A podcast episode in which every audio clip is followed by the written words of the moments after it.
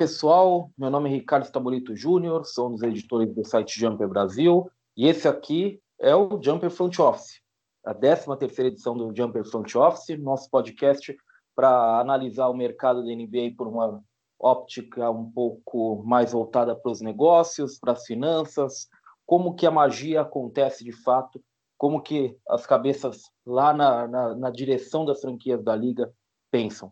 Tá legal? E hoje eu estou aqui com meus parceiros de crime habituais, né? Primeiro, o meu xará, Ricardo Romanelli. Roma, tudo certo com você? Fala, Xará, André, nossos ouvintes. Faz aí um tempinho que a gente não se fala, né? Mas estamos aí. Front, Jumper Front Office, firme e forte na sua 13 terceira edição. E vamos em frente que nós temos uma pauta legal aí para falar hoje. E lembrando também que o Jumper Front Office está muito ligado, obviamente, ao Jumper Brasil, mas também disponível, é, trazido para você pelo Basquete FM, pela rede Basquete FM. E, além do, do Romanelli, como sempre, aqui comigo, o Roma até já, já fala, quando ele fala o, o, o oi para André, ele já dá esse spoiler, né? André Mori aqui com a gente. André, tudo bem com você? Tudo bem, Estabolito. Roma, boa noite, pessoal. Boa tarde, bom dia. É, também estávamos um tempinho parado no banco aqui, mas eu já digo que eu não aceito negociar um buyout aqui do Jumper Front Office. Continuaremos. Eu, não estou interessado também não. Acho que acho que todo mundo aqui tem um contrato meio Blake Griffin.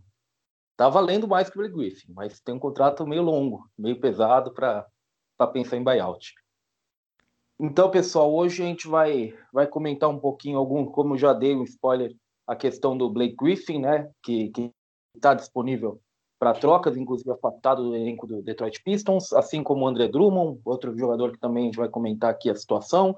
Mas primeiro eu quero falar com o André sobre o que aconteceu. Hoje a gente está gravando numa quinta-feira, quinta-feira, dia 25, né? Eu sempre me perco, 25. Sempre estou perdido no calendário. Mas ontem, quarta-feira, dia 24, se você teve de olho aí nas notícias sobre a NBA, muitos jogadores foram dispensados, muitos jogadores tiveram contratos é, reformulados, digamos assim, né? Na verdade, foram rescindidos e agora assinaram muitos deles contratos de 10 dias, né? Que, que é um, um recurso que se abriu para uso das franquias nesse momento. É, alguns jogadores, quando eu digo, eu digo os três jogadores, por exemplo, que haviam sido contratados durante a temporada pelo Nets, né? O Andrew Robertson, Iman Shumpert e o Noah Vonleh, né? É, nós tivemos também o caso do Glenn Robinson terceiro no, no Sacramento Kings, que é um, um jogador que, que foi uma contratação até de, de, de, alguma repercussão do Kings, né, e acabou dispensado, mas muitos outros jogadores, né, passo também pelo Quinn Cook, acho que é um caso interessante também no Lakers, né, um cara que, que já faz parte do elenco do, dos atuais campeões há algum tempo também, que acabou sendo dispensado. Enfim, é, o que aconteceu aí, André, é uma pequena reviravolta na forma como essas relações desses jogadores que meio que estão à margem dos elencos, né, se relacionam com as franquias e que abre caminho para uma flexibilidade de, de, construção de elenco aí, especialmente para candidatos ao título, time de playoffs, na segunda metade da temporada. O que, que, você pode falar sobre isso? Eu dei meio que o, o efeito aqui, né? Quem foi dispensado e tal, mas me explica o que, que exatamente quis dizer essa, é, essa, essa reviravolta que aconteceu a partir de ontem, dia 24 de fevereiro, na, na temporada da NBA. Certo, Ricardo. É, por, o que, que teve essa data, né? Vários, diversos jogadores, né? Quase todos esses que a gente ouviu ontem na né, a mídia lá dos Estados Unidos noticiando a dispensa, eles tinham parte ou totalmente o salário não garantido, né? E dia 27 de, de fevereiro é a data em que a partir dessa data, todos os contratos né, que tinham essa nomenclatura de, de parte não garantida, eles né, se tornariam garantidos até o final da temporada. Então é por isso que teve toda essa corrida ontem para dispensar, né? Ontem, o 24, entre 24 e 27, é justamente só por essa. É, todo jogador que é dispensado, ele tem dois dias que ele fica assim, ele fica numa, numa bolhazinha ali, né? Que qualquer qualquer, é, qualquer não, o time tem que ter o espaço né, para absorver o contrato de, do, desse jogador na íntegra. Né? Então, assim, se um jogador é, é dispensado por 2 milhões, o time vai lá e fala assim: ah, eu, quero esse, eu quero esse jogador. Então, ele, ele assume o contrato né? E a ordem para esses times uh, poderem pegar esse jogador, pescar, né? Não deixar ele ficar livre para assinar com qualquer time, é do pior ao melhor retrospecto na temporada, né? Então hoje, se a gente estivesse falando hoje, por exemplo, o, o Cousins, né? Que foi o maior nome que a gente viu. Uh, se o Wolves quisesse pegar ele pela, pelo contrato que ele tinha no, no Rockets, ele poderia fazer isso, né? Ninguém fez, é, não é muito comum alguém, algum time pegar, menos que seja um bom nome, né? O que seria quase que incoerente, né? Um cara, um bom jogador sendo dispensado. É, então ele, ele passa o que, que, né, o que o americano fala de clear waivers, né? Então ele passa esse período e fica livre para assinar com qualquer time. Né? Então para respeitar essa janela de waivers, né, que ele tem, isso tem que acontecer antes dessa data limite de 27, é que toda essa corrida aconteceu ontem. Ah, como você falou, né, a, o Nets que dispensou três, né, principalmente o Andrew Robertson, que tinha acabado de assinar, né, acho que ele chegou a jogar só um jogo, um ou dois jogos, ah, aí já é uma, é, quase que uma artimanha, né, que, que, que foi feita, porque ele dispensou para não garantir esse contrato, e ele pode voltar agora, também que como, algo que também começou ontem, que é assinar jogadores aquele contrato de 10 dias né, um contrato que ele, ele, é válido somente por 10 dias ou 3 jogos, né, o que for maior. Se o time tiver 3 jogos dentro desse período de 10 dias, em, em 9 dias, por exemplo, ele fica até o décimo dia no time. Né? Então, como, ao invés de, de, de, garantir o contrato do Andrew Robertson, por exemplo, pegar um exemplo só de um, mas vale para todos os demais, né? até o final da temporada, o que, que o Nets pode e provavelmente vai fazer agora, né? Vai dar um contrato para ele de 10 dias, então ele fica esses 10 dias. 10 dias tem um impacto de 110 mil dólares, se eu não me engano, para o cap, né? Cap e luxury tax. Então ele pode fazer isso.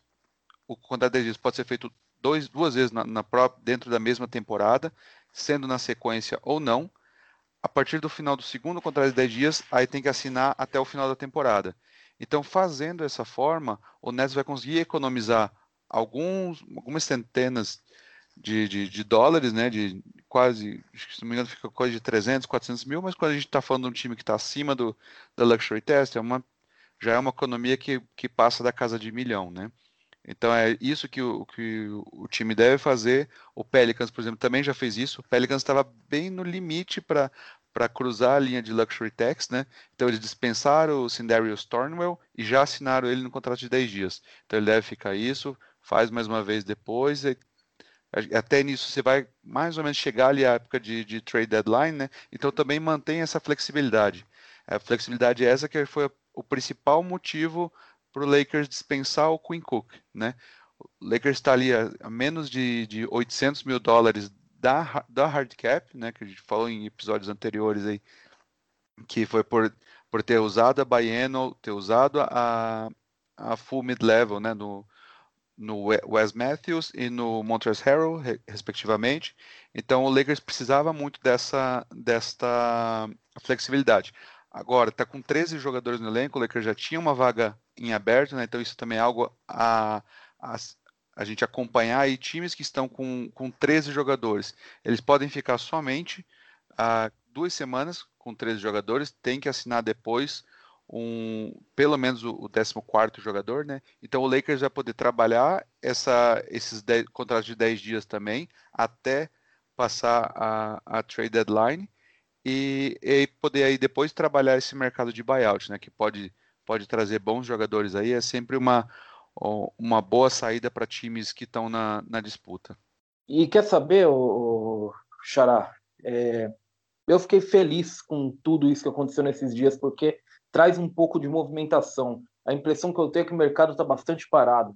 É, até para, se você pensar que nesse momento a gente está exatos um mês da trade deadline, você vê um mercado bem parado, as poucas negociações que aconteceram foram muito motivadas por jogadores que, que, que deixaram muito claro que precisavam, que queriam sair ou que tiveram alguns problemas, como o, o Kevin Porter, por exemplo, no, no indo para o Rockets, né, que, que foi uma questão realmente de, de, de indisciplina, de é, um comportamento errático no Kevs, por exemplo, são, são situações que meio que eram forçadas. O que a gente viu de, de, de, negociação até agora foram situações que eram insustentáveis e que já havia de acontecer. E, lógico, a maior delas foi a de James Harden.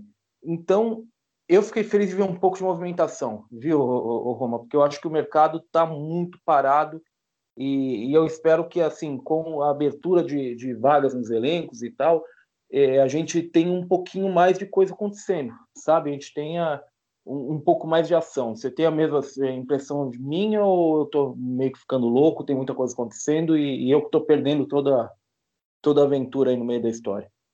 Pois é, eu acho que a linha é, é mais ou menos essa mesmo, viu, Xará? Porque a gente está vivendo uma temporada, né, com muitas coisas atípicas.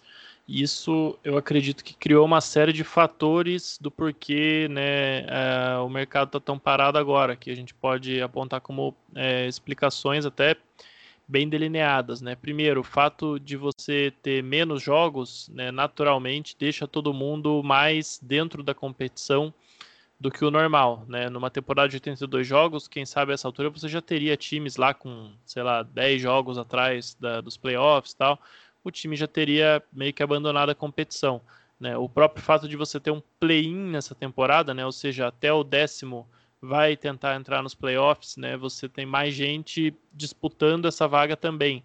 E se 10 passam, na verdade você tem ali o décimo primeiro, décimo segundo, décimo terceiro, todo mundo disputando. Né? E o, o, efeito que isso causa é que normalmente é, quando você chega, principalmente mais perto da, da, trade deadline, você já tem os times que sabem que estão disputando e os times que já estão pensando no draft.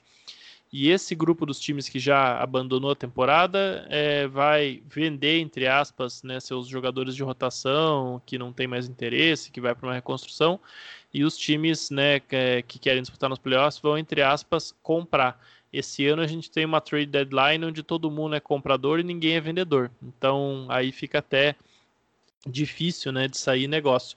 É, inclusive eu acho que tem alguns times aí que vão acabar sendo inteligentes e perceber que de repente disputar um play-in não é tão interessante para o futuro da franquia dele do que como por exemplo ele virar um vendedor né, no momento onde quem estiver vendendo vai poder pedir mais caro porque tem muito comprador, né? Uma regra básica de mercado. Então vamos ficar de olho aí para os times né, com, com diretorias um pouco mais perspicazes que podem tomar esse caminho.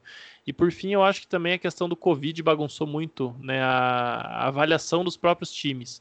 Tem muito time que até agora não sabe se o time dele é bom ou não. Tem muito diretor que está olhando para o seu time e não sabe se funciona ou não. Vou citar um exemplo aqui que é do time que tem hoje a pior campanha no Oeste. Esse é um time que está fora da competição, na prática, mas é um time que não, né, o Minnesota Timberwolves, mas ele não viu seu time jogar junto, né? Perdeu o Carl Anthony Towns para Covid, perdeu depois o D'Angelo Russell para lesão no joelho, teve outros jogadores afastados também. É um time que desde que o D'Angelo Russell foi trocado para lá, ele só jogou cinco partidas com o Cat. Então, é, assim como como Minnesota, outros times fizeram movimentos no off-season, tiveram lesões, tiveram problema com Covid e até agora o time não sabe se aquilo que ele fez é válido ou não, simplesmente porque não teve ainda uma sequência de seus atletas juntos, né? E mais, enfim, todos os fatores aí, é, pandemia, é, ginásio com torcida, sem torcida, com torcida reduzida, é, uma série de restrições para jogadores fora das quadras, viagens. É uma temporada bastante atípica. Então, é, juntando todos esses fatores, né, mais essa atipicidade, eu acho que é bastante natural que os times estejam receosos em de repente trocar jogadores que eles não necessariamente viram né, ainda se funcionam juntos ou não.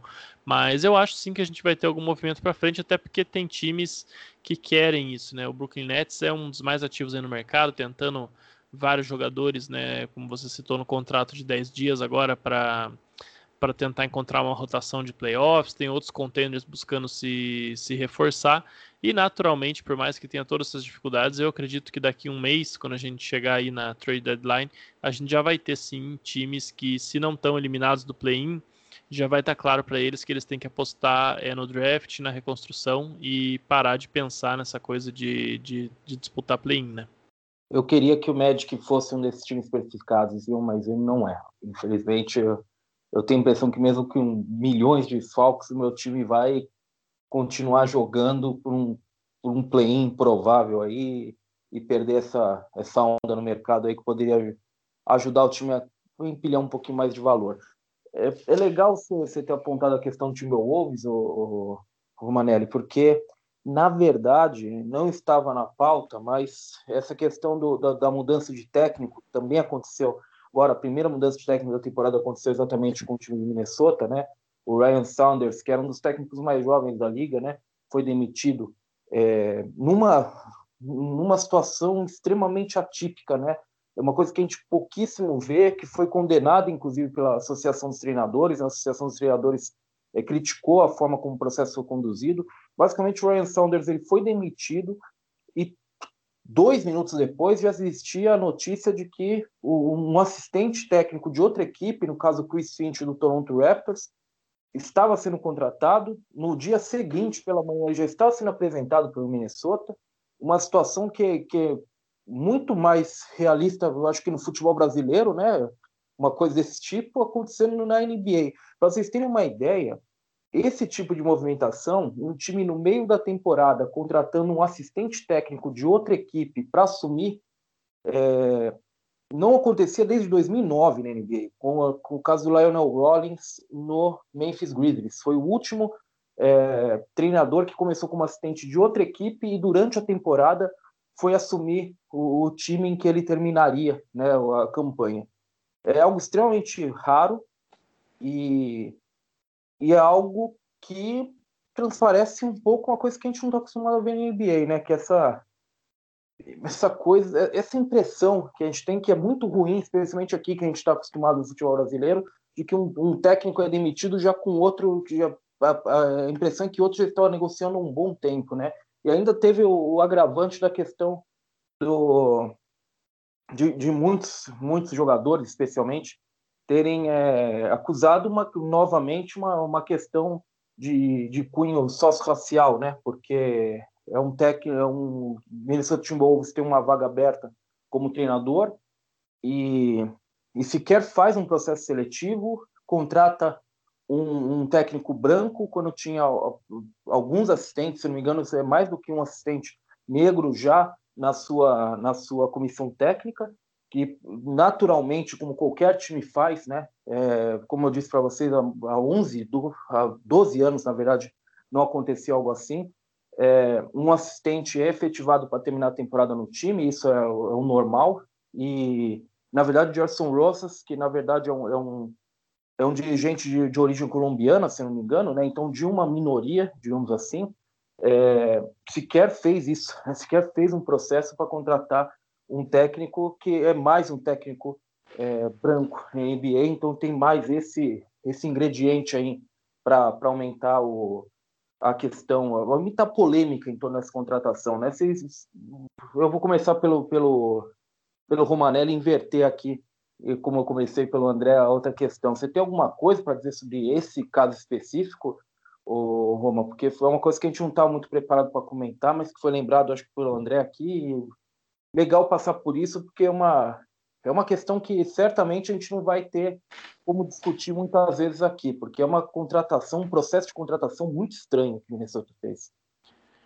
É, eu acho que ficou realmente uma coisa estranha, né? Até a associação dos técnicos da NBA, né, é liderada pelo Rick Carlisle, técnico do Dallas Mavericks, né, soltou uma nota dizendo que, que o processo não foi é, muito bem conduzido, até eu, eu fiquei eu achei que na nota não eles não foram muito por essa questão racial né? Como os jogadores foram apesar de ter gente que viu ali alguma coisa mas eu achei que eles criticaram mais a questão do processo seletivo né? O fato de o Wolves não ter, não ter conduzido realmente um processo amplo, conversado com outros candidatos, né, ter explorado outras possibilidades. É, isso é uma, né, os técnicos como, vamos dizer, corporação, entre aspas, né, eles sempre vão querer que esse tipo de coisa aconteça, porque é realmente algo muito saudável, né, do ponto de vista administrativo de negócio, mas também porque eles sabem que aí fica mais difícil para eles mesmos, né, conseguirem as entrevistas que eles precisam para tentar arrumar os empregos na eventualidade de um deles está desempregado. Então, isso aí eu achei que é, pegou realmente mal, eles estão preocupados com o precedente.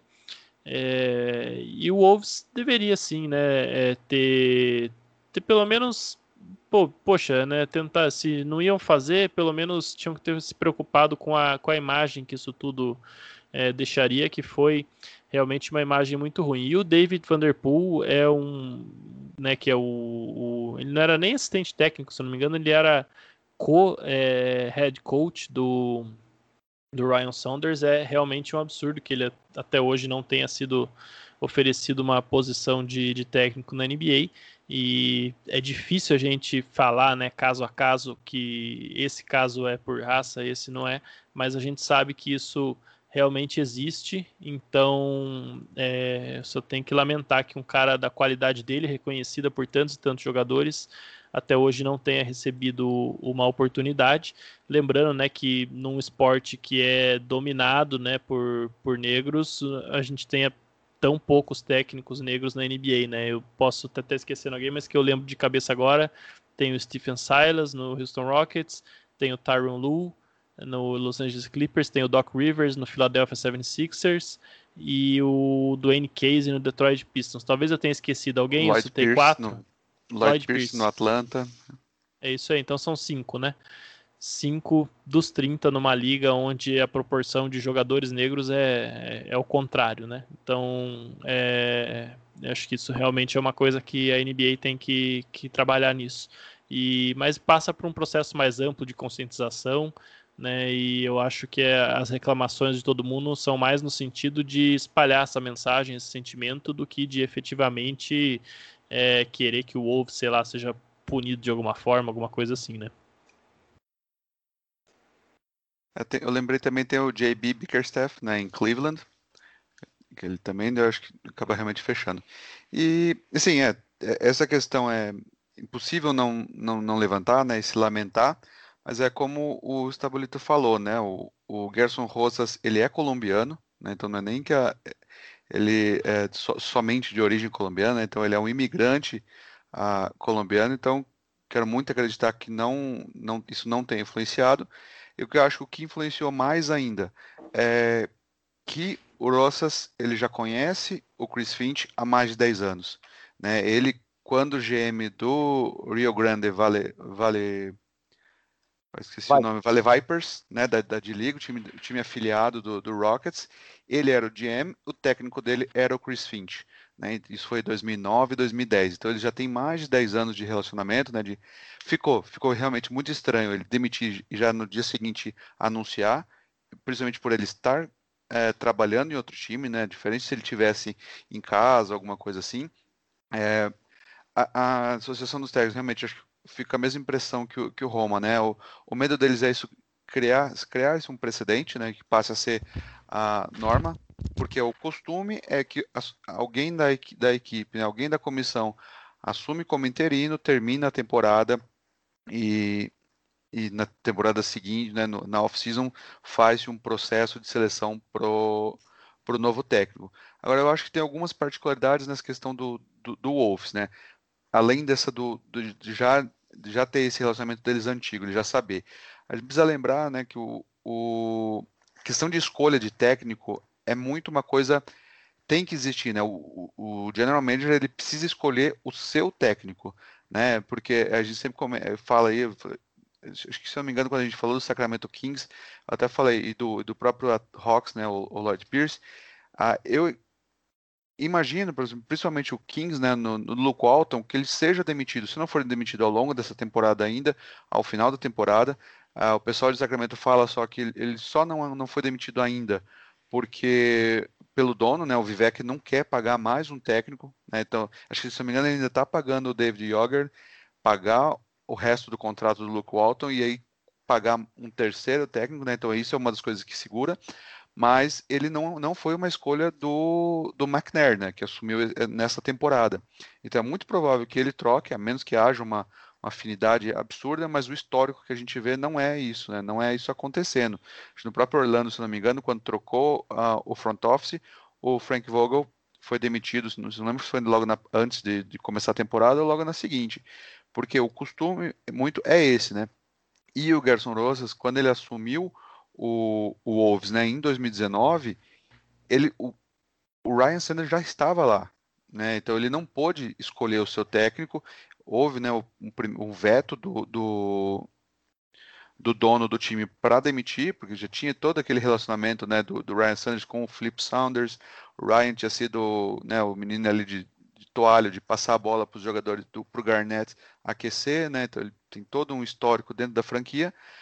Então ele não pôde escolher o seu próprio técnico. Ele escolheu o seu time, né? Se lembrar, acho que de todo o elenco do Wolves hoje, se não me engano, só tem um ou dois jogadores que eram ah, pré Gerson Rosas como general manager. Então ele escolheu o seu time e teve todos esses infortúnios de, de lesão, de Covid, né? O, o, Roma, o Roma falou também do, do, do Carl Anthony Towns e o, e o Russell jogarem só cinco jogos né, juntos em mais de um ano, né, ano calendário entre as duas temporadas aí, mas era muito claro que não, não, não era técnico para o futuro. Então ele já conseguiu fazer isso agora e não ter a disputa, né?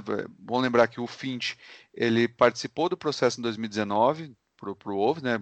Antes de, de assumir, não pôde, não, não conseguiu nessa última é, pré, é, intertemporada, né? Ele foi um dos finalistas para a vaga no, no Indiana Pacers, né? Que ele acabou perdendo e acabou sendo eh, justamente indo para a vaga que o, que o assistente do, do Raptors assumiu no, no Pacers, né? Mas ele também foi cotado, participou de diversas entrevistas para a vaga no, no, New Orleans Pelicans, então assim, é um assistente que teria muita muita procura, né, nessa nos próximos técnicos que vão demitir, assim como é o Vanderpool, né? A gente falou na, no, no, no, preview do, do Wolves que era um dos principais nomes, né? Ele é o coordenador defensivo do, do Wolves ah, tinha esse cargo de, de, de, Associate Head Coach, né? então é por isso que é mais um motivo pelo qual era esperado que ele tivesse essa chance. E, então acho que, infelizmente, ele vai ter que esperar mais uma, mais alguma, pelo menos meia temporada, né? E esperar que seja, seja convidado para processos seletivos, porque ele merece demais, assim como foi o Stephen Silas há alguns anos, né? Que teve que batalhar, passar por diversas comissões, né, como, como assistente até conseguir a vaga do no Wolves, no Rockets, que no, no, no, fundo acabou sendo é uma situação muito parecida com a do Finch, porque ele participou do processo seletivo no Rockets quando o Rockets contratou o, o Mike D'Antoni, né? Então ele perdeu, mas ficou aquela ficou aquela boa impressão no, no, no time, né? O, o atual o Rafael Stone ele também era do front office do ele ah, já era do front office do, do Rockets, né? Então ele ficou, tanto ficou que ele acabou sendo contratado agora. Uma situação muito parecida com, com o que aconteceu com o Chris Finch no, no Wolves, né? É, eu, eu, eu, só vou dizer duas coisas aqui para fechar. Primeiro, se eu sou Vanterpool, eu saio, e eu acho que esse é um movimento natural, a gente vê muitos assistentes saírem nesse tipo de situação. É, claramente foi, foi quebrado um, um, acordo informal, digamos assim, que existiria, né? Eu acho que o Vanderpool estaria no direito dele em, pedir para sair. Eu acho que realmente não, não, não ficou legal, especialmente para ele, essa situação. E segundo, Minnesota só está nessa situação porque é, é algo que já vem batendo na tecla há muito tempo. É, o Ryan Saunders, muito jovem, tem acho que 34, 35 anos, não estava preparado para para esse tipo de, de, de, já de cargo a essa altura da carreira, eu acredito. É, foi contratado muito com base no sobrenome, na, nesse, nesse, sentimento ainda de, de, de, luto que ainda existe pelo Flip Saunders, é, que morreu há pouco tempo né, em, no, dentro do Timberwolves. Eu realmente, no fim das contas, eu não acho que ele foi contratado pelos motivos certos. E, e eu temo que talvez já tem o Minnesota já tenha queimado um nome que seria muito muito interessante para ele no futuro. Acho que é, era para ter sido cuidado mais o Ryan Sanders, sabe? Eu, eu acho que eles não cuidaram legal. Talvez eles tenham queimado um nome que seria perfeito para treinar o, o, Minnesota daqui uns 10 anos, talvez, quando tivesse um, um tanto mais de rodagem. É... Concordo. E até falam dele como, indo para a comissão do Heat, né? O que seria ideal. Acho que lá ele poderia assim crescer, fazer o papel dele dentro do, da comissão do, do. Eu acho que é uma situação muito, muito boa para ele. E, de novo, Minnesota não, não é. Não estamos surpresos com Minnesota fazendo besteira, né? Infelizmente, tem sido assim há um, um bom tempo.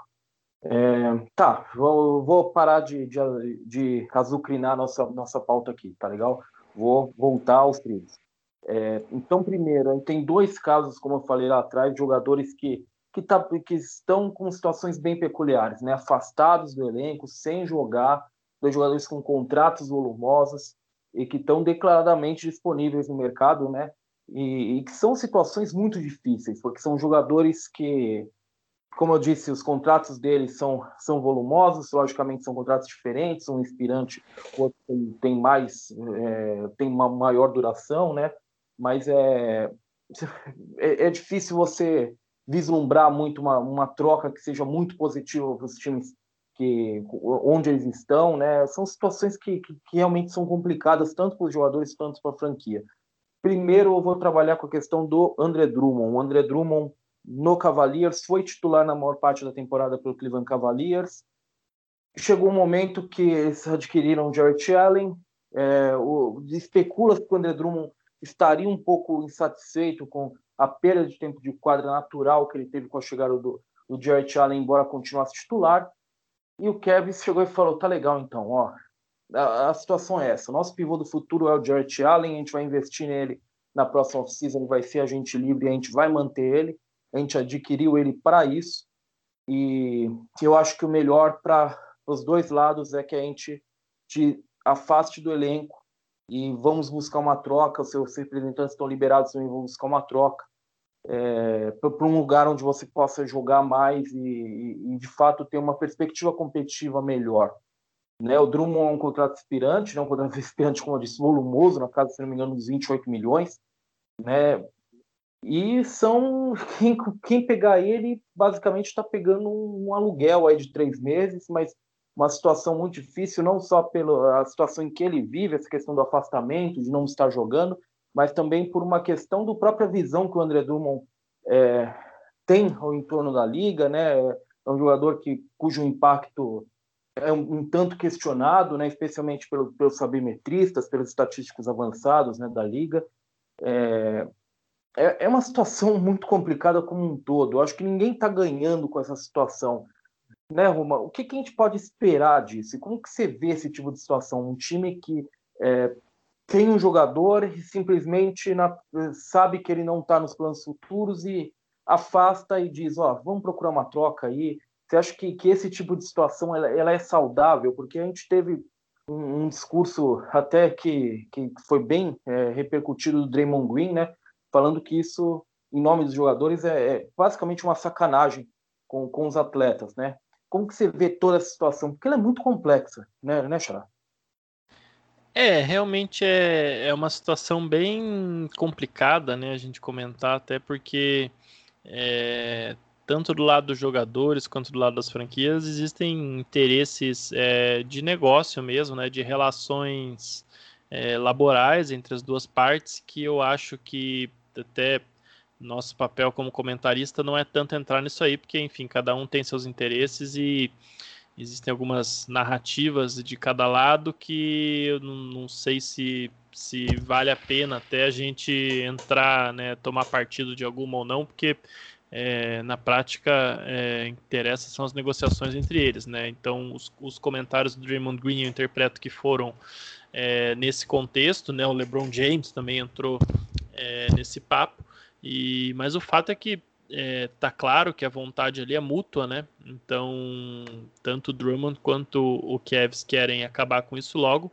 É, a gente vê aí a história que ele vai sofrer um buyout e tal, mas eu não acredito nisso antes da trade deadline realmente, porque ele é um contrato de 28 milhões, o Cavs não sabe o que vai acontecer e pode precisar desse contrato para algum negócio, por mais que hoje é, eu realmente acho que seja difícil né, eles conseguirem é, trocar isso aí num negócio vantajoso para o time, né, no sentido de você adquirir um jogador. Porque basicamente a essa altura é, ninguém vai trocar por ele, é, porque quer ele sim pelo contrato, né? Porque primeiro porque está todo mundo acreditando que ele vem para o buyout, vai poder contratar ele de graça, entre aspas, né, sem ter que, que dar ativo. Segundo que até para quem eventualmente tiver algum interesse, é difícil você chegar né, nesses 28 milhões de salário que ele tem, porque é, é, pelas regras salariais aí, com o salário de 28,75 que ele tem, um time tem que mandar no mínimo 23 milhões ali, mais ou menos, para conseguir fazer a troca. E a gente não tem aí tantos contratos ruins ao redor da liga, igual tinha antes, né? Que de repente você podia mandar esse contrato ruim junto com uma escolha de draft e tal. Se você quer o, o Drummond via troca, hoje você vai ter que dar provavelmente algum jogador de rotação seu.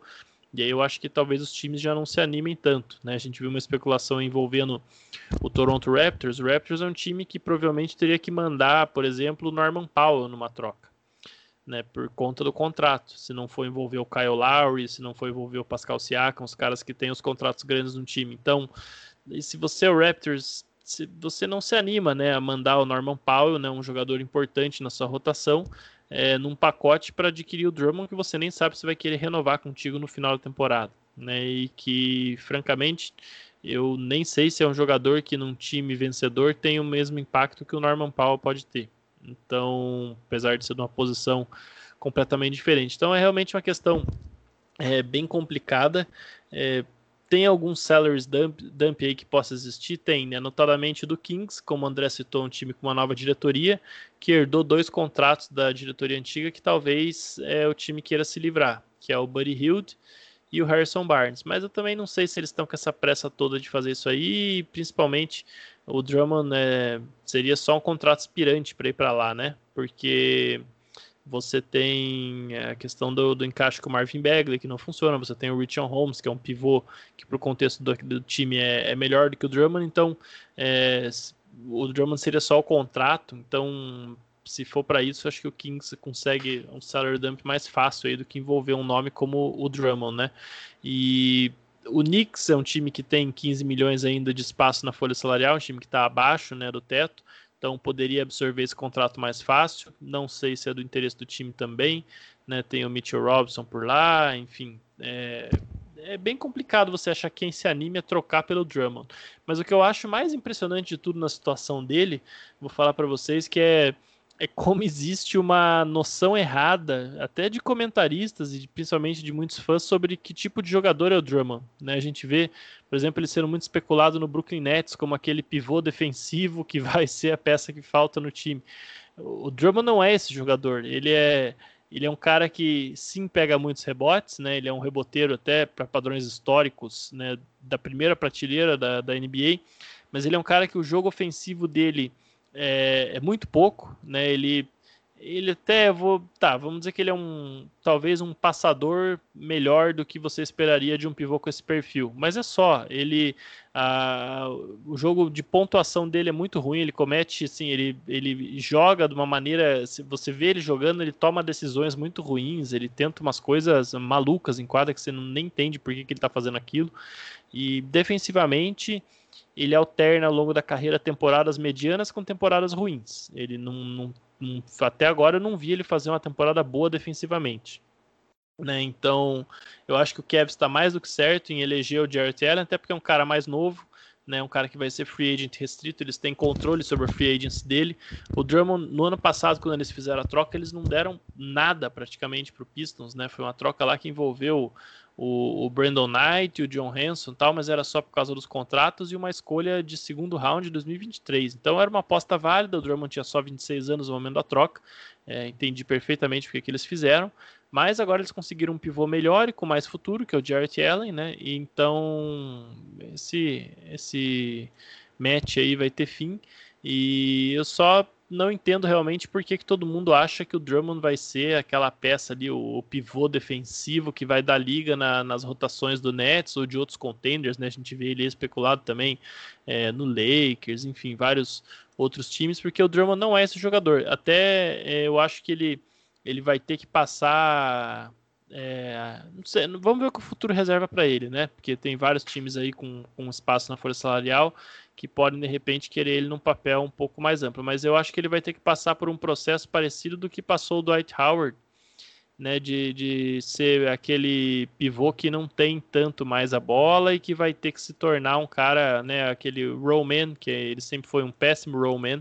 A gente vê aí né, comentarista, o próprio Kendrick Perkins falando, né, que não, ele vai ser um bom rollman tal pro Nets, sendo que ele, ele nunca foi um bom rollman, é, mas ele vai ter que se adaptar a ser um, um coadjuvante. E eu não sei se aos 27 para 28 anos ele está pronto para isso, se ele quer isso, se ele vai aceitar esse papel.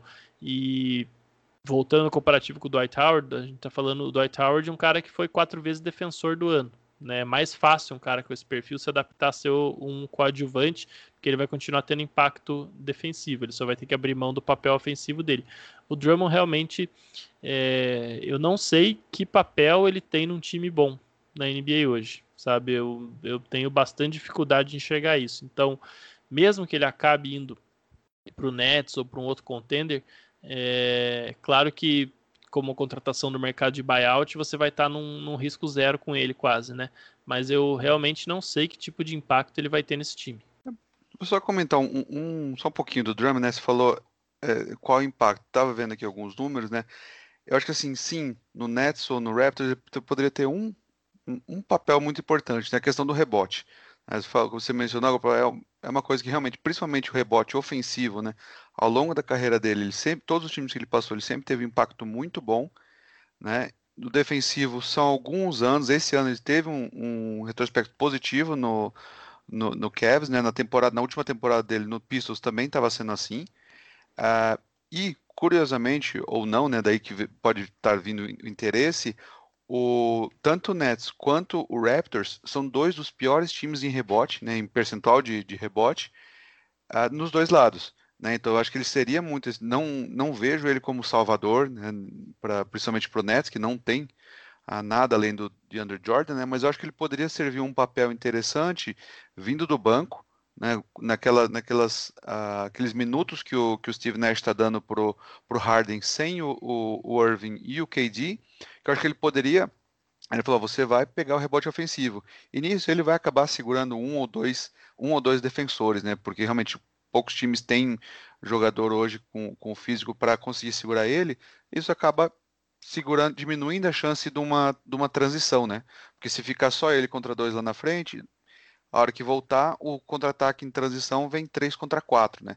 Pode ser uma boa forma de, de usá-lo, mas concordo, não é um salvador, não é jogador para chegar e, e, jogar 28, 30, 32 minutos, né?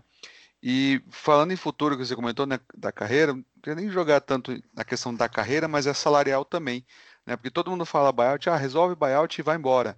É, o problema quando você faz um buyout é que o jogador perde, né? E ele assina com outro, com outro time, ele vai perder os, os bird rights, né? Que a gente já vem falando, para quase todo episódio a gente fala. Então ele vai começar a próxima, a próxima temporada tendo que buscar ou uma exception ou um time com cap. Né, porque isso também limita, ingessa um pouquinho, por exemplo, ele assinar com o Nets e o Nets no ano que vem tiver o interesse em trazê-lo, ou vai ter que trazer pelo mínimo, ou gastar uma mid-level, né, que talvez também não seja mais jogador. Então, por isso que alguns defendem não fazer o, o, o buyout, né, para poder trabalhar na off-season o signing trade. Né, foi o que aconteceu no Cavs, justamente no Cavs ano passado com o Tristan Thompson, né? A gente ficou boa parte da temporada falando que ele seria um seria um candidato a buyout para assinar com o Lakers, né? Tinha toda a questão clutch, LeBron e etc. Acabou não acontecendo, Tristan ficou com os direitos, mas acabou não usando, né? No final das contas, não teve ninguém que demonstrou interesse para fazer um signing trade, ele acabou assinando pela mid-level uh, no final do ano. Então, assim, é, é, aquela coisa que ele vai ter que, o Drummond vai ter que né, pesar muito bem, porque, ah, não, então eu vou ficar aqui para ter os bird rights ao final do ano. Só que você, quem que vai querer pagar algo além das exceptions, né, para um jogador que ficou, ficou aí quatro, cinco meses parado, né? Então talvez aceitar o buyout, perder os bird rights, mas começar tempo ter um final de temporada bom num contender, pode, pode ser que seja a melhor saída para ele para o futuro da carreira, né? É, eu, eu acho que esse, essa é uma questão que que eu, que eu, que eu acho que o, o agente faria valer o dinheiro que, que, que, ele recebe do jogador. Eu acho que essa é a hora em que você espera que o empresário esteja lá no, do lado do jogador e aconselhando qual que é o caminho para a carreira. Porque, sinceramente, de longe, eu, eu realmente não consigo fazer, não consigo ter uma imagem, uma definição, uma solução friamente calculada sobre o que é melhor para ele nesse momento. Eu, eu só acho que é, quando você Obviamente existe a questão do bird rights que é muito importante quando você toma um buyout, mas eu acho que quando você toma um buyout também você tem uma perda de, uma perda de valor percebido também, sabe? É, ninguém, eu acho que se você puxar pela história, você nunca vai encontrar alguém que, que recebeu um buyout e na outra temporada ganhou mais do que 10 milhões num novo contrato, sabe? É, é muito difícil, é como se você admitisse descer um degrau na escada, sabe? Eu, e, eu não sei, eu realmente, esse, como eu disse, é um momento que o empresário tem que ir lá e fazer valer o, o dinheiro que recebe do jogador, porque é ele que tem que estar tá lá para aconselhar. E, e, e, assim, eu acho que para o Drummond, vocês estão comentando muito sobre, sobre a questão do, do, do, encaixe, o que, que ele pode fazer de fato é, para um time campeão, porque realmente a gente tem muitas questões sobre ele é, estar em um time altamente competitivo. Eu, eu acho que talvez a situação do Nets seja interessante para ele, porque a própria existência de três jogadores do peso de Kyrie Irving, James Harden e Durant ofensivamente meio que colocaria ele, entre aspas, no lugar dele. E ser um cara que só vai finalizar, pegar rebotes, sabe? E o grande problema com o André Drummond ao longo da carreira é que ele ele joga especialmente no ataque, ele quer ser um jogador que ele não é, né? Ele, ele gasta muita posse, ele tem um usage muito alto para o nível de jogador que ele é. Então, acho que talvez um, um, time com a configuração do Nets, e são pouquíssimos times na história da NBA que tem uma configuração com a do Nets, né? Talvez seja o cenário ideal para colocar meio ele no lugar dele. É... Ou talvez eu tenha sido extremamente preconceituoso com o nível dele e estou sendo sacaneando, falando que tem que colocar no lugar dele, né? Às vezes pode parecer muito pesado esse tipo de discurso.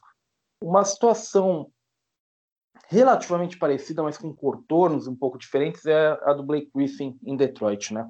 O Blake Griffin, ele, ele jogou parte da temporada com o Pistons, assim como o André Drummond, é, e a impressão que eu tenho é que chegou ali no momento da temporada que ele olhou para a situação dele dentro do Pistons, o Pistons olhou para a situação é, do time e a existência do Blake Griffin ali dentro, que é um corpo estranho dentro de um time que está tentando se reconstruir, né?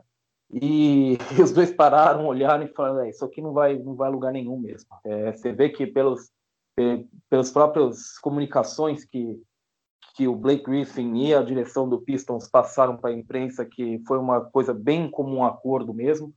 Né? Só que é um, uma situação muito difícil, né? Porque o Blake Griffin ele não é um contrato aspirante. O Blake Griffin ele tem dois anos de contrato ainda, né? Pelo, eu não tenho certeza, mas pelo somatório dos salários dessa temporada e da próxima, se não me engano, são mais de 75 milhões, né? A receber. Ele realmente não faz valer isso em quadra. É um jogador que que tomou um rumo melancólico a carreira dele, né? Por, por causa das lesões. Ele realmente fisicamente ele está extremamente baleado. É, eu não acho que ele é de, totalmente inutilizável. Eu acho que ele tem até algumas boas atuações pelo Pistons na temporada. Ele é um cara com algumas qualidades interessantes. É um jogador que, para sorte dele, começou a se adaptar um pouco mais ao que alas pivôs e pivôs na liga fazem antes de se contundir tanto. Então ele, ele tem uma, um estilo de jogo que, embora não, nunca pareça natural, é um estilo hoje mais próximo do que a NBA espera de um jogador da posição dele, né? ele se tornou um excelente passador, é, espaça e tenta espaçar a quadra pelo menos, né? Nem sempre é, é, é eficiente nisso, mas é, esse contrato dele, cara, é, é, muito difícil, né, André? Como manejar esse tipo de situação, cara? Porque, de novo, ele não é que nem o André Drummond, ele não é um contrato inspirante, né? É, exatamente, ele tem uma, uma player option para a temporada 21-22, né, no valor de 39 milhões. 38,9, alguma coisa, então 39 milhões, né? Ah, Para essa temporada, o salário dele são quase 37 milhões, né? E, então, dificulta muito, realmente dificulta muito o buyout. E mais ainda uma troca, né? Porque é difícil quem que vai, quem vai tentar uma troca, sabendo que dificilmente ele vai abrir mão desses 39 milhões né, da player option do, do ano que vem. Ah, realmente, como você falou, ele deu indício que estaria tá, tá, se reconstruindo, mas assim, é curioso a gente ver quando a gente está falando do Blake Griffin, né? Aquele jogador que a gente viu no, no Clippers, surgindo no Clippers, né? Pulando por cima de todo mundo. Essa temporada, todos os jogos que ele jogou, acho que se não me engano foram 20, ele deu zero enterradas. Ele teve um total de zero. Uh, só 32 dos 222 arremessos dele foram uh, bandeja, né? Muito próximo ao aro, né? No máximo a, a um metro do aro. Então, assim, não é aquele mesmo, né? Infelizmente o salário é daquele daquele uh, Blake Griffin de, de Clippers, né? Então aí o que que o, o, o que que ele ter essa player option no ano que vem dificulta para negociar um buyout? Uh, como ele ainda não não se decidiu pelo pela player option, né? Ele tem até lá tem um prazo assim, provavelmente até o final, último dia da, da, do calendário temporada 2021. Uh, para efeitos de buyout, é considerado como se ele tivesse dado o, o aceitado a player option, né? então considera como se 39 milhões fossem garantidos. Quando se faz o buyout, o jogador negocia o residual do salário, né, do, do da temporada, então desses 36,8, já boa parte ele vai ter recebido, né, até lá no comecinho de abril, que provavelmente é o limite para ter um buyout, né, e, e o jogador estar elegível para os playoffs. Ah, quando, se for considerar o último dia, os últimos dias, né, ele teria ainda 51,5 milhões a, a receber né, de dinheiro garantido. Então, por mais que ele devolva, vamos dizer que ele devolva 20 milhões né, desses 51,5, o que já colocaria ele quase no, no, nos principais, se não for o segundo maior. O maior foi um jogador dos anos 90, o Bison, Bison Dille, né, que era do, do elenco do, do campeonato, do último tricampeonato do, do Michael Jordan, ele era com outro nome, depois ele mudou de nome e o buyout foi justamente com o Pistons, coincidentemente. Né? Ele tinha sérios problemas psiquiátricos, né? então até pouco tempo depois ele foi encontrado morto num, num barco no Tahiti, né? situações bem, bem estranhas, até, até hoje não muito bem resolvidas. Né? Mas enfim, é um dinheiro absurdo. Né? Quando se fala em buyout, normalmente o jogador ele devolve o salário que ele vai conseguir no outro contato, no outro contrato, né? a maioria dos jogadores. Então, se ele, se ele devolvesse, vendo uma conta que eu vi hoje numa matéria, né, se ele devolvesse 20 milhões dos 51,5, o e, e aí esse, esse, essa, essa divisão a NBA faz proporcional. Né? Não vou pegar abater somente o salário, esses 20 milhões do salário desse ano ou do, do, do ano, do ano que vem. Né? Eles dividem em, partes iguais. Ah, então, ele, o, o Pistons continuaria, ele teria um impacto no cap de 31,9 milhões, né? Tem uma bateria aí cinco, quase 5 milhões esse ano. E para a próxima temporada, dos 39, baixaria para 23,8. Né? Então, o Pistons ainda teria esse impacto muito grande na, na folha salarial deles. Né? Eles poderiam fazer lá aquele que gente, o stretch que a gente faz, então dividir esses 23,8 por três temporadas, aí teria um impacto de 8 milhões em três temporadas, né? algo bem pesado ainda assim. Eu acho que o, o maior a maior dificuldade vai ser é, achar esse, esse equilíbrio financeiro aí. Eu não consigo enxergar hoje, mas é a mesma coisa do Drummond, né? O quanto esse tempo parado que ele vai ficar ah, fora, né? Porque, como você falou, ah, Ricardo, te, teve esse como um acordo que é melhor ele ficar fora, então ele vai perder uma temporada e meia, também é uma situação muito complicada. Ah, não consigo enxergar hoje nada a não ser talvez o, o Blake né, aceitar uma troca, garantir, né, de, e num acordo meio de, de palavra, né, falar que eu não vou aceitar minha, minha player option. Seria contra, né? Quer dizer, não, não, nunca vi nenhuma regra dizendo que não poderia isso, mas eu sei, acho que a NBA ficaria de olho se, se isso fosse ventilado ou noticiado de alguma forma, né? É, exatamente. Eu acho que o André cobriu muito bem aí toda a questão do buyout contratual. Então eu vou só comentar que o, o Blake, é, eu acho que ele se colocou numa situação complicada quando ele resolveu não jogar. Porque o raciocínio é o seguinte: é, buyout, como o André já mostrou, é muito improvável, né, uma quantia astronômica de dinheiro, não acho que vai acontecer. É, então restaria para ele esperar que alguém é, se anime em fazer uma troca por ele ainda nessa temporada. Além da dificuldade né, do salário, um contrato aí de 30 e tantos milhões, são poucos contratos até que você vai conseguir casar com isso. Né? Se a gente já estava falando da dificuldade de você é, bater os salários numa troca pelo Drummond, imagina pelo Blake. Né? Então, é, o fato é que com ele jogando mal, ninguém vai se animar absorver ele numa troca. Ele deveria ter continuado jogando para tentar melhorar e não sei, vai que alguém se anima e resolve fazer. Eu, eu, tenho visto também muito mais especulação assim, ah, mas um, um time que não tem perspectiva de nada pode tentar trocar por ele, né, e, e tentar recuperar ele para depois trocar ou para ele ficar Né? Eu vejo muito o Oklahoma City Thunder citado nesse tipo de especulação, porque o Blake é, é lá de Oklahoma, é, né? acho que, se não me engano, jogou basquete universitário lá também. Mas aí a minha pergunta é o seguinte: qual que é o interesse que, que o Sam Prest lá em OKC vai ter em recuperar o Blake Griffin? Ele está tentando perder o máximo de jogos possível nessa temporada para melhorar a escolha de draft dele. Então, mesmo que ele leve o Blake para lá e dê certo, para o plano maior do Thunder deu errado. Que ele não, ele não quer adicionar qualidade no time, pelo contrário. Se puder, ele troca todo mundo, manda o Shea Gildas Alexander sentar o resto da temporada e, e vamos melhorar essa escolha de draft, né? Então, é, é bem complicado. O time bom não vai dar jogadores de rotação dele pelo Blake Griffin nesse momento. E o time ruim é, também não, não tem interesse em recuperar ele para que ele ajude o time a ganhar um pouquinho mais, jogar um pouco melhor essa temporada.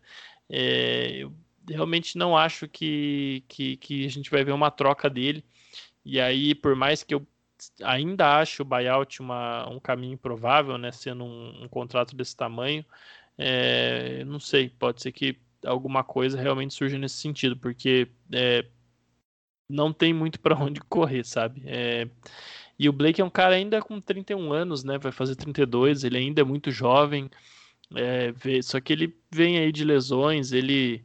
É, se você for pegar aí, sei lá, talvez desde 2014, 15, quase toda temporada ele tem alguma lesão, né, na, em alguma parte baixa da perna, né, é, da cintura para baixo, vamos dizer assim, que são as piores lesões sempre, né, ele vem aí de duas lesões seguidas no joelho, cirurgia, então realmente é, eu acho que ele é outro que vai ter que fazer essa transição para coadjuvante e obviamente não vai ser um, ainda pode ser um jogador que vai contribuir com algum contender vindo do banco tal, mas ninguém vai pagar os 30 e poucos milhões aí que ele tem para receber na próxima temporada de bom grado. Então, vamos ver o que acontece nessa situação. Confesso que é uma que me intriga muito mais do que a do Drummond até. A do Drummond eu tenho certeza que vai acabar num buyout ali se ele não for trocado e é isso aí. Ano que vem ele vai ver o que ele consegue no mercado, um jogador mais novo, ainda pode ter um espaço maior se ele quiser em outro time, pode virar um coadjuvante de contender se é o que ele quiser também, mas a situação do Blake eu acho que é um pouco mais espinhosa e continuidade da carreira dele até, eu acho que vai ser muito definida pelo próximo destino dele. Sem dúvida. Tem, um complicador maior também, é, que eu lembrei agora, é que o Pistons não pode mandar nenhuma escolha de draft, né, a menos que ele altere a proteção daquela, da escolha que eles mandaram para o Rockets que ela tem proteção indo de 2001 até 2027, 2021 até 2027. Né? Então, o Roma, quando falou de, de, times ruins, que também é uma é sempre uma opção, né? um salary dump.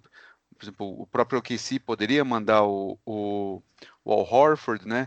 Ou o Kings mandando o Barnes, alguma coisa assim, mas nem isso o, o Pistons tem a oferecer. Né? Eles não podem mandar nenhuma escolha. A jovens que eles têm, o, o francês escolhido esse ano, né? Ele, o Kylian Reis, que nem é francês, ele jogava na França, né? Ele está machucado. Ah, talvez o Sadiq Bey, agora que tá, entrou bem na rotação, está jogando mais, ou o Isaiah Stewart, mas esse também acaba com o seu próprio elenco, né? Que, que é quem você quer que jogue e por isso que deixou o Blake de lado. Né? Então dificuldade no, no, bastante, né? Ainda tem mais esse complicador de não poder mandar nenhuma escolha de primeira rodada e as de segunda também já distribuíram para para todo mundo aí. Acho que se bobear sobrou escolha de segunda até para time da NBB aqui. É, né, sem dúvida a situação do, do, do essa situação Pistons do Blake Griffin é muito mais espinhosa, como, como o Xará disse, do que a questão do, do André Drummond é algo que, que realmente eu, eu vou esperar é, o que vai acontecer, mas aguardando um coelho muito maluco sair da cartola, porque vai ter que ser algo assim para fazer sentido mesmo, para que ninguém saia extremamente, extremamente é, prejudicado nessa história, né? É, André, o, o quanto é, hoje o Pistons daria para ter uma cláusula de anistia? Nossa, e muito, hein? Seria a salvação dos problemas deles. O Blake Griffin seria ótimo também, né? Se, se simplesmente Com pudesse certeza. pagar tudo, né? Ó, esse contrato. Pagar tudo e ficar livre? Todo mundo ficar livre, logicamente o Pistons vai ter que pagar, vai teria que pagar o jogador, né? mas é, é isso, né? A cada me, me tira uma dúvida até a cada geralmente a cada é, nova é, negociação do acordo coletivo de trabalho é, com mudanças significativas, não geralmente uma, uma simples renovação, né? É, os times recebem essa, essa cláusula de anistia, né? Que seria um, um método de você pegar um contrato ruim do seu elenco e simplesmente apagar ele, né? Você vai pagar o jogador, mas ele seria sumariamente é, removido da folha salarial, né? É, é, é, por aí a explicação? É, na verdade foi assim que ela funcionou, mas ela saiu, né? Ela, ela saiu da, ela entrou em 2011, tiveram alguns jogadores que foram muito beneficiados por ela. Agora eu não lembro, eu não lembro se ela, acho que ela saiu em 2017, se eu não me engano. Né, na, ela terminou na, na, na, negociação de 2017 e não, não voltou desde então. Mas é, basicamente ela funcionava dessa forma, assim, o time tinha lá a opção de escolher um jogador, é, dispensá-lo, o valor do cap limpava é, inteiro, só que ele, o jogador recebia o salário na íntegra. Hoje o mais perto que se tem é a questão da stretch provision, né, que você pode uh, dispensar e, e dilui né, o, o, o, valor do pagamento. Você parcela ele por algumas temporadas e ainda com impacto na, na força salarial, né? Porque esse é o grande barato da cláusula de anistia, né? Você eliminava simplesmente ela 100%, né? O impacto dela, o peso dela na força salarial, ele, ele desaparecia sumariamente, né? Isso, é... do salário e da multa. Então, até da luxury tax ela também já tirava. Então era, era o cenário ideal, só que os jogadores também não, não gostaram muito do, do processo, porque qualquer contrato grande ele já, já era né, sujeito a, a, perder e acaba acontecendo com jogadores, por exemplo, como o próprio Blake Griffin, né? Nunca aconteceria com, com um jogador em auge de carreira.